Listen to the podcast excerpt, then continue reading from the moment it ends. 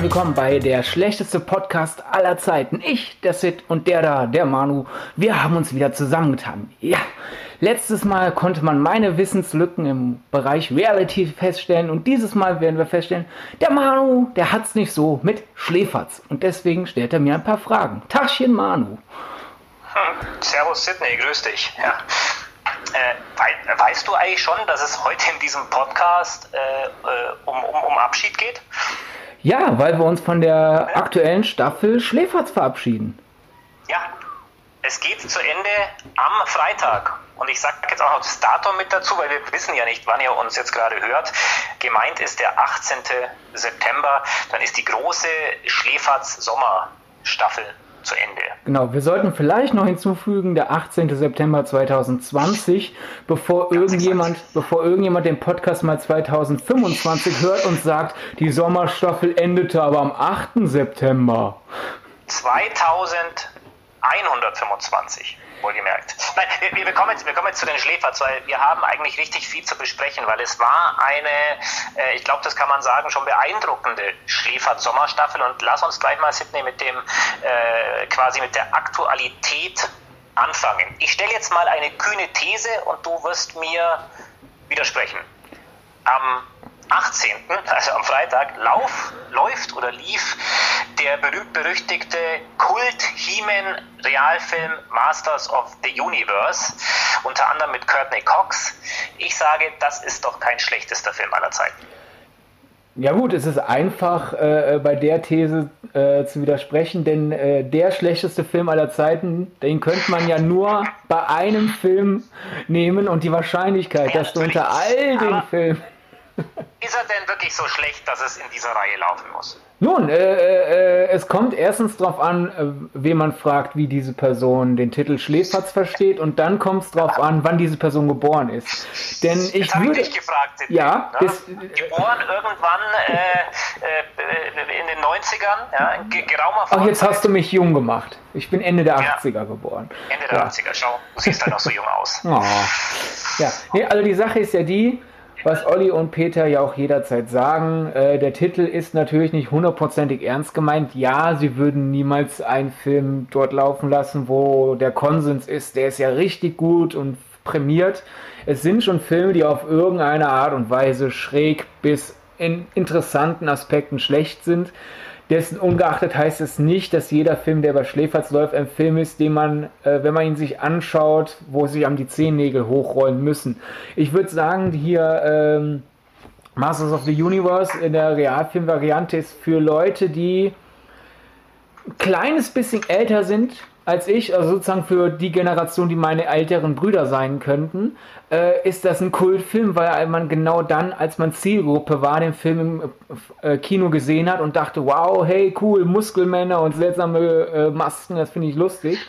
Äh, und für Leute wie mich, einfach zwei, drei Jährchen jünger, ist das eher der Super Mario Bros. Film. Und beide hatten nämlich gemeinsam, es sind unfassbar schlechte Adaptionen der Vorlage. Die haben mit ihrer jeweiligen Vorlage nichts zu tun. Und daher würde sowas zu Schläferz passen. Und die Effekte sind seltsam und die innere Logik ist schräg. Aber es macht Spaß. Und das passt dann ja sehr gut zum, zum Staffelabschluss, denn warum sollte der große Staffelabschluss ein Film sein, wo man das Schläfatzen, das sich darüber lustig machen, braucht. Das richtig Schöne ist doch, wenn ein Film auch so Spaß macht, aber Schläferz ihn noch ein bisschen besser. Mhm. Aber ähm, wenn wir uns zurückerinnern, zwei Wochen zuvor, also ähm, am 4., nicht dass ich jetzt lüge, 4. September, äh, lief ein Film aus dem Jahre 1975 Budget ungefähr 300.000 US-Dollar. The Giant Spider Invasion, deutscher Titel Angriff der Riesenspinne, über den manche Kritiker, ich zitiere es mal, sagten, ein Schwachsinn sondersgleichen oder neben den dilettantischen Leistungen der, der Darsteller, die ebenso bescheuert sein müssen wie ihre Filmrollen, sind vor allem die billig zusammengeschusterten Tricks erwähnenswert. Hat man denn ähm, an dem Freitagabend Spaß mit der Riesenspinne? Äh, ja, wenn man halt äh, reingeht im Wissen, ja gut, ich halte jetzt nicht gerade äh, äh den, den, den Sky Pop-Up Channel über Oscar-Anwärter rein, sondern halt Schläferz bei Tele 5, dann geht man ja rein mit einer morbiden Neugier oder sogar mit ehrlichem Spaß an, an Trash. Und dann kann man daran Spaß haben, weil zum Beispiel einfach dieser Angriff der Riesenspinne war jetzt nicht einfach ein sterbenslangweiliger Film mit einer Riesenspinne, sondern es war halt ein interessant schlecht gemachter Film mit einer Riesenspinne. Als dass der Film zum Beispiel damit eröffnet, dass die weibliche Hauptfigur eine richtig intelligente Wissenschaftlerin ist, die, die all ihre Kollegen bei weitem übertrifft. Und gegen Ende des Films weiß sie schon noch nicht mal mehr, wie man läuft. Ja, und die Riesenspinne wird dargestellt durch einen VW Käfer, auf dem man einfach ein bisschen Kunstfell geklebt hat und acht Beine. Das ist natürlich nicht gut. Wenn man sich das im Kino anschaut und man stellt sich vor, man hätte damals einen vollen Preis bezahlt, man erwartet gute Unterhaltung, dann denkt man sich natürlich auch, was für ein Strunk. Aber wenn man das Freitagabend schaut, äh, nebenher auf Twitter äh, äh eine Community noch hat, die mit Witze reißt und man hat da Olli und Peter, die zwischen äh, den Werbeblöcken noch ein paar Speise reißen, dann ist das gute Unterhaltung. Jedenfalls für mich. Ja, also ich habe jetzt auch gerade noch mal ein, ein, bisschen nachgelesen, mir auch ein paar, paar Fotos davon angeschaut. Ja, es ist halt nun mal ein, ein Low-Budget-Film. Wir wollen jetzt hier niemanden zu kurz kommen lassen, deswegen sei erwähnt, dass auch äh, der deutsche Film Lass Jucken Kumpel, Dolmen der Space Cop, die Mumie des Pharao, Rock Aliens, ähm, geehrt wurden quasi von Tele5 am Freitagabend. Ähm, Sidney, du bist ja jetzt quasi ein schon langjähriger Beobachter der Schläferzstaffel. Wenn ich dir jetzt diese Meisterwerke quasi nochmal namentlich in Erinnerung rufe, würdest du dann sagen, wir sprechen hier von einer ja, starken bzw. amüsierenden Schläferzstaffel oder war es schon mal ein bisschen besser? Also, ich bin, ich sehe es ähnlich wie Oliver Kalkofe, der letztes Jahr anlässlich der Sommerstaffel mit Quotenmeter gesprochen hat und äh, er hat ein bisschen so rausblicken lassen, was heißt rausblicken lassen, er hat es ziemlich offen herausgesagt, am schlimmsten findet der halt äh, den hunderttausendsten High-Film, die macht man halt, weil die Quote bringen, aber eigentlich ging, ging es nach ihm, hätte auch nach äh, Sharknado 3 schon dicht machen können, weil das sind halt Filme, die immer dieselbe Story haben und schlechte Effekte und oh, schon wieder wird ein Teenie von einem Hai gefressen. Ja, das habe ich schon mal gesehen. Aber äh, irgendwie gibt es da eine Fanbase von extra von dieser Subkategorie schlechte Filme. Und deswegen macht man es und die Schläferz Crew macht das ja wenigstens dann auch mit viel Liebe. Daher ist das an sich in der Schläferz-Variante noch amüsant, aber ich bin da bei Olli und sage, äh, eigentlich brauche ich es nicht. Und da wir es in dieser Staffel nicht hatten, bin ich ganz froh drum. dieses, dieses ewig gleich langweilige Schema gab es diesmal nicht. Es gab dieses Jahr Filme, die aus sehr unterschiedlichen Sachen schlecht waren. Weil zum Beispiel Rock Aliens wirkt wie eine Parodie auf den 80er, war aber aus den 80ern. Dann Lass Juckenkumpel ist hingegen ein Blick in die tiefen, tiefen Abgründe dessen, wie die alte Bundesrepublik über Mann und Frau gedacht hat. Und das schaut man dann heute im Jahr 2020 und denkt, wenn sich meine Eltern so aufgeführt haben, dann fühle ich mich gerade sehr widerlich. ähm, und dann hat man halt sowas wie die Riesenspinne, wo man denkt, die haben echt gedacht, die können einen VW-Käfer überzeugen, dass Spinne verkleiden. Waren die blöd. Das ist irgendwie sympathisch. Daher, es war eine abwechslungsreiche Schläferz-Staffel. Aber Manu, wenn wir schon einen Schläferz-Podcast machen, ja, man, das ist hier der schlechteste Podcast aller Zeiten und dazu gehört in alter Schläferz-Tradition ein Trinkspiel. Und deswegen, wenn ihr euch das hier anhört, jedes Mal, wenn eine Denkpause zu vernehmen ist, heben wir den, ja, wo sind wir denn nun, Malibu, und rufen aus, Ei der Daus, der Gedanke ist noch nicht raus. Prost! Ja, jetzt wird es mir zu wild. Nein, ähm, äh, du, du, hast mir jetzt wirklich ein bisschen rausgebracht, weil, weil du hast vorhin kurz, äh, alles gut, du hast vorhin kurz Sharknado angesprochen. Ja. Ähm, sechs Filme gibt es davon. 2013 ging alles los. Ich will jetzt nicht sagen, dass 13 in dem Fall die Unglückszahl ist. Ähm, 2018 kam dann The Last Sharknado, It's About Time. Es gab ja nicht wenige, die gesagt haben, naja, ob das jetzt wirklich der letzte Sharknado ist. Ne? Die Horror-Splasher-Reihe, oder ist keine Splasher-Reihe, aber die Horror-Reihe Saw ist ja auch mehrfach geendet und wieder zurückgekommen. Ähm, mal ganz gerade rausgefragt, äh, wundert es dich, dass es 2020 dann kein Sharknado-Comeback gab? Ich glaube, selbst Sci-Fi die sich ja. Echt, das ist auserzählt, ne? weil, weil so eine Serie ist nie auserzählt. Da kann man immer noch mal das Gleiche machen. Genau, deswegen hole ich da aus. Selbst Sci-Fi, die ja mit ihren eigenproduzierten Filmen, ich würde mal sagen, einen Eigenanspruch haben von weiß ich nicht, einem, einem, einem Typen, der dir versucht, in der Fußgängerzone irgendwelche Flyer zu, auf, aufzuschwatzen, äh, haben ja irgendwo eine gewisse Ehre. Und wenn die halt bei Teil 6 sagen, jetzt ist aber Schluss, würde selbst Sci-Fi Gesicht verlieren, wenn die 2020 schon den siebten Teil nachgebracht hätten. Aber in 10 Jahren, in 20 Jahren, da wird Sci-Fi vielleicht denken, so die Leute, die damals Sharknado geguckt haben und sich darüber lustig gemacht haben, die wären jetzt nostalgisch. Dann bringen wir jetzt den Sharknado Reboot, den Sharkbootnado. Dann sind es nicht nur Haie im Tornado, sondern auch Stiefel. Ich traue denen das zu. Ähm, wenn wir jetzt schon, und ich finde, äh, kurz einen Abstecher zu Sharknado zu machen, ist bei einem, bei einem äh, Podcast über die Schläferz durchaus nochmal angemessen. Äh, kannst du denn als angesehener Filmkritiker, und ich weiß, es wird dir wahrscheinlich schwerfallen, für jemanden, der, der jetzt in der Sharknado-Welt noch nicht so unterwegs ist, kannst du denn irgendeinen dieser sechs Filme annähernd empfehlen? Also gibt es einen, der so die Kategorie, auch ja, das, das ist halbwegs okay, verdient hat? Mein Problem mit den Sharknado-Filmen ist halt, ähm, die sind ziemlich faule Filme. Es gibt halt wirklich Trash-Filme, da merkt man, da wollte jemand was Großes schaffen, hatte aber nicht das Budget. Das ist dann irgendwo, irgendwo wenigstens idealistisch sympathisch, selbst wenn es handwerklich schwach ist. Dann gibt es Filme, die sind schlecht, weil sie halt einfach Inhalte und Werte verkörpern, die schlimm sind. Das wäre halt zum Beispiel das Juckenkumpel. Äh, da ist ja wieder eine andere Art schlecht. schlecht. Dann gibt es Filme, die sehr liebevoll Trash parodieren, aber es trotzdem besser machen. Das sind so Sachen wie Robert Rodriguez Planet Terror.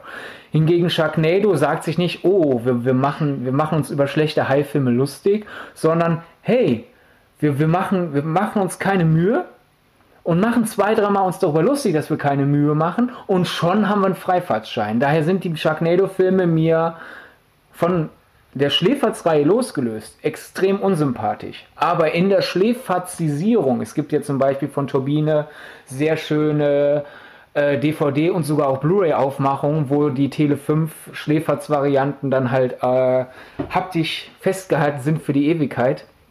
In der Schläferz-Variante macht es dann halt Spaß, weil sich Olli und Peter sehr viel Mühe geben, das irgendwie erträglich zu machen. Und da ist mein Favorit dann Teil 2 der, der erste fängt wirklich noch sehr zäh an von Sharknado. Und der wird erst gegen Schluss bescheuert und dadurch wurde die Reihe ja berühmt, weil Leute das gesehen haben damals bei der Sci-Fi Erstausstrahlung in den USA und dachten, was ist das denn für eine kranke Scheiße?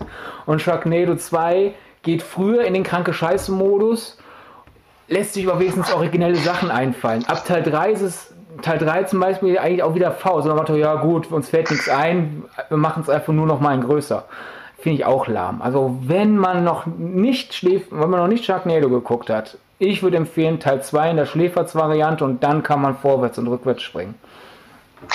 Ähm, wenn wir über Schläferz sprechen, wir haben jetzt ganz viel über Filme gesprochen, äh, natürlich auch dein, dein Fachgebiet, aber die Schläferz leben ja schon auch, du hast die Namen schon erwähnt, ein, zu einem wesentlichen Teil von Peter Rütten und Oliver Kalkofe, die in dieser Staffel in welcher Form waren? Äh, die waren in, in gut eingespielter Form, äh, fand ich, da äh, es diese Staffel öfter auch mal ähm, erfrischende Abweichungen gab vom typischen Modus der ersten Moderation. Also sobald der Film erstmal läuft, ähm, wird, der, wird das bisherige vom Film ja zusammengefasst und die, die, die necken sich ein bisschen gegenseitig, was jetzt gut oder schlecht war. Äh, da ist allein dadurch, dass die Filme ja immer sehr unterschiedlich sind, eh zwangsweise eine Abwechslung. Man könnte aber entweder loben oder kritisieren. Loben, weil es halt was schön familiäres ist, oder kritisieren, weil es halt auf Dauer äh, äh, monoton werden könnte. Die erste Moderation einer Schläferz-Folge verfolgt oft ein bestimmtes Schema und in dieser Staffel ist man von diesem Schema öfter äh, abgekehrt. Man hat zum Beispiel auch mal die übliche Darstellung, äh, übliche Vorstellung der Darsteller mal in eine der späteren Unterbrechungen des Schläferts geschoben, um am Anfang mehr äh, Raum zu haben für die, die, die Hochschaukelei dadurch, wie sich Rütten und Kalkofe loben und dann hinterrücks beleidigen oder lobend beleidigen oder beleidigend loben. Äh, und daher fand ich das äh, eine sehr schöne Staffel, weil man die Folgen wirklich auch in der Reihenfolge, wie sie rauskamen, gucken konnte, ohne zu denken, ja, das lief letzte Woche fast genauso. Das gab's gab Phasen, da war es eine, gewisse Monotonie, die gehört zwar auch mit zum Schema, weil es ja quasi der Gedanke ist, schon wieder dieselbe Scheiße. Warum machen wir das überhaupt? aber dessen ungeachtet ist ein bisschen mehr Abwechslung schon nochmal ein bisschen erfrischender. Ähm, gerade schon bei dem, bei dem Part sind, über den Eigenanteil von, von Tele5 zu reden, also es ist ja jetzt nicht die ganz große Kunst, einfach die, die schlechten Filme abzuspulen, da ist ja eigene Kreativität mit drin. Da müssen wir nochmal über den Namen Jana König sprechen. Mhm. Jana König sagt vermutlich nicht unbedingt vielen etwas, ähm, aber Jana König ist quasi ja, die Frau für alle Fälle bei den Produktionen. ähm, damit ich nichts vergesse, sie ist Cutterin, genau. Regisseurin genau. und terminlogistische Frau für alles beim ja. Tele5 Kultformat. Ähm, du hattest vor ein paar Wochen mal die Möglichkeit, äh, mit ihr zu sprechen über Schläferz. Und ähm, ich würde sagen, weil mir das gerade in den Sinn kommt, bevor ich dir jetzt die Frage stelle, machen wir mal kurz eine Denkpause für unsere Zuhörer, oder? Genau, fürs Trinkspiel. Wenn man sich den Cocktail schon mischt, will man ihn ja auch trinken wie lang muss so eine Pause sein? Reichen 10 Sekunden Stille, ja, oder? Also Schläf Schläfer Schläferts Stammpublikum kann schnell trinken. Okay. Gut, also Jana König und diese Staffel. Ähm, wie, wie war Ihre Sicht der Dinge auf das, was auf Sie damals zugekommen ist und was wir inzwischen schon erlebt haben? Ja, beantworte ich dir gerne. Ich mache aber einen kleinen Pin an, an deine Rampe für diese Moderation. Wir müssen ein bisschen zurückkehren, denn so einfach ist es tatsächlich nicht, einfach schlechte Filme abzuspielen.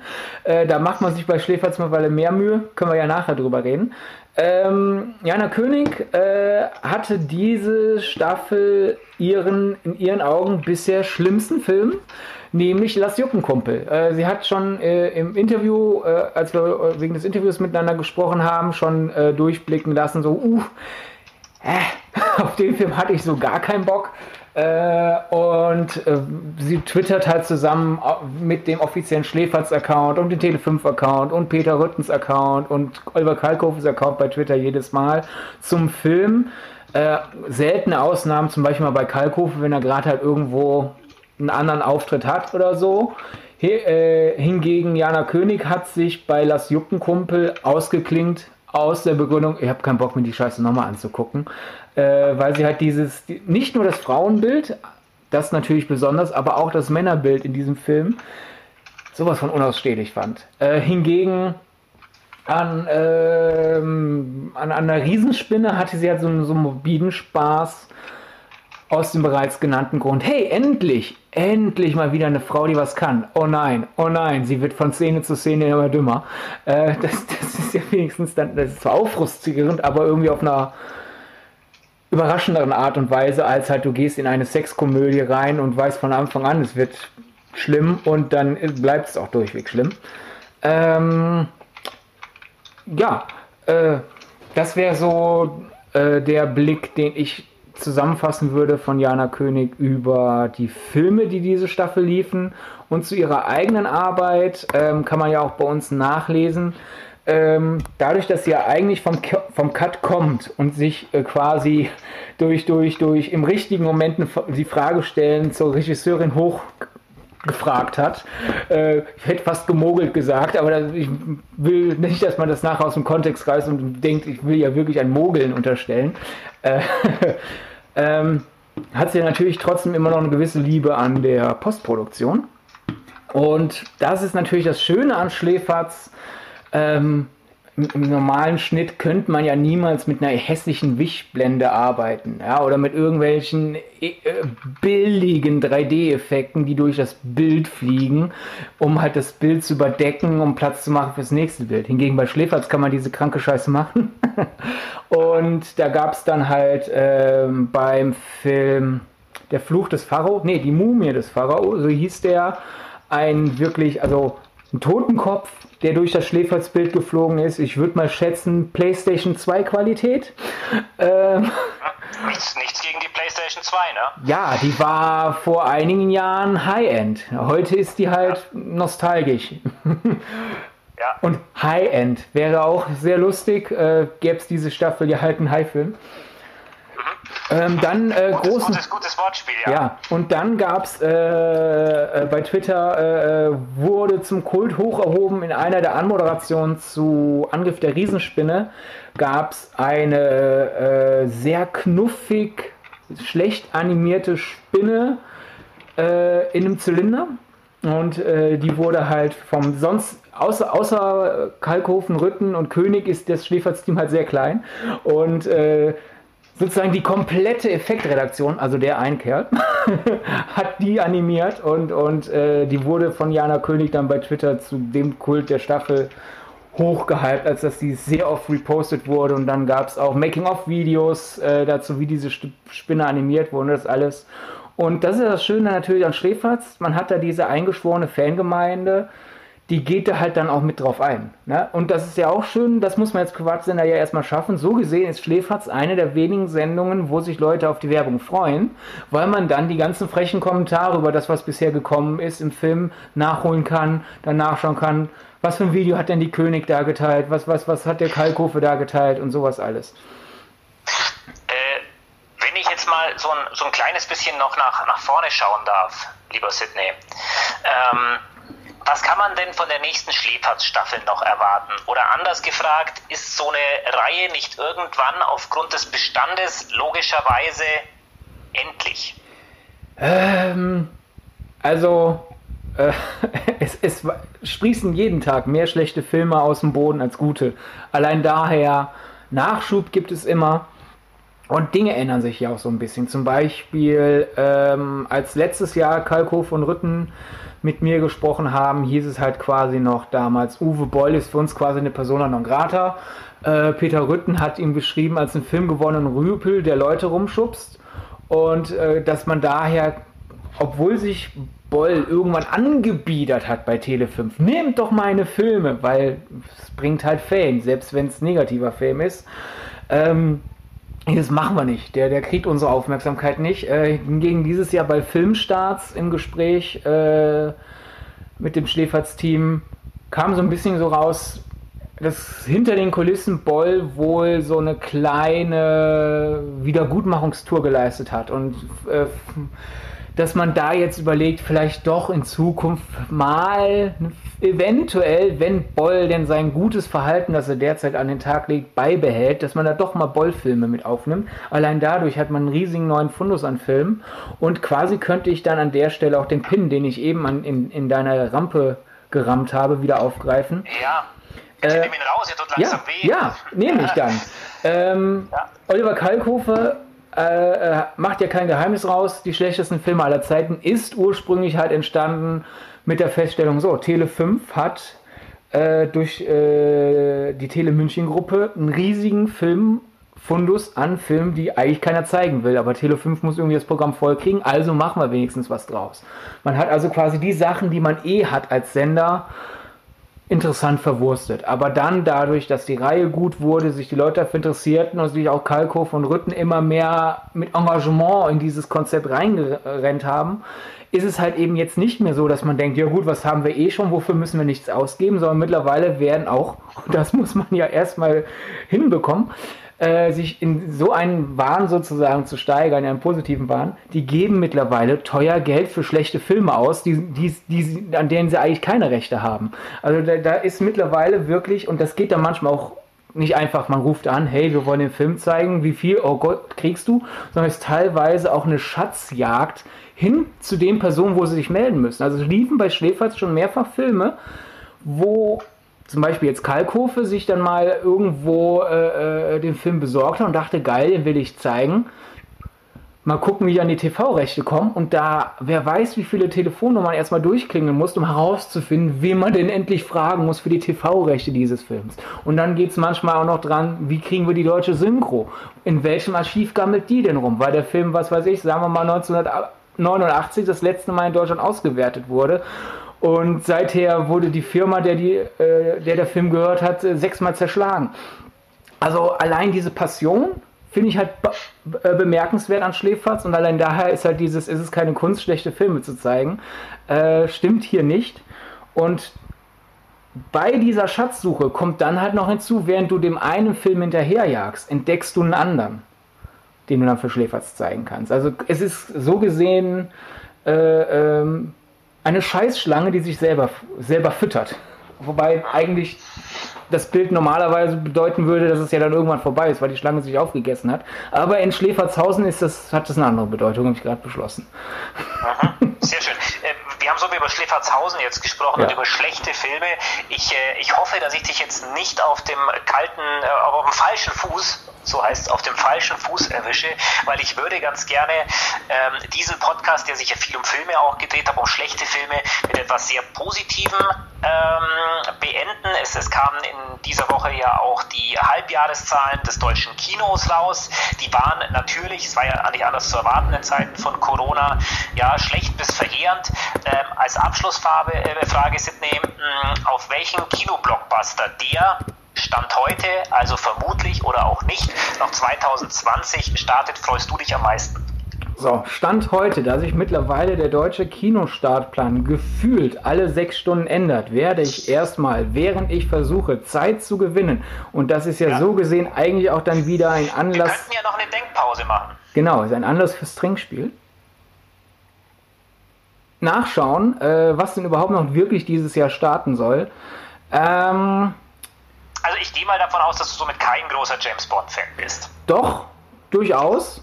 Ähm, und der hat ja angeblich wirklich seinen Start dieses Jahr. Insofern, ich freue mich sehr auf James Bond. Ähm, ich habe das Gefühl nach dem zweiten Trailer, dass Craig äh, in, in, meinem Ansehen äh, seine Ära mit der positiven Tendenz beendet. Weil bisher hat er vier Filme gemacht. Ich fand zwei super und zwei schlecht.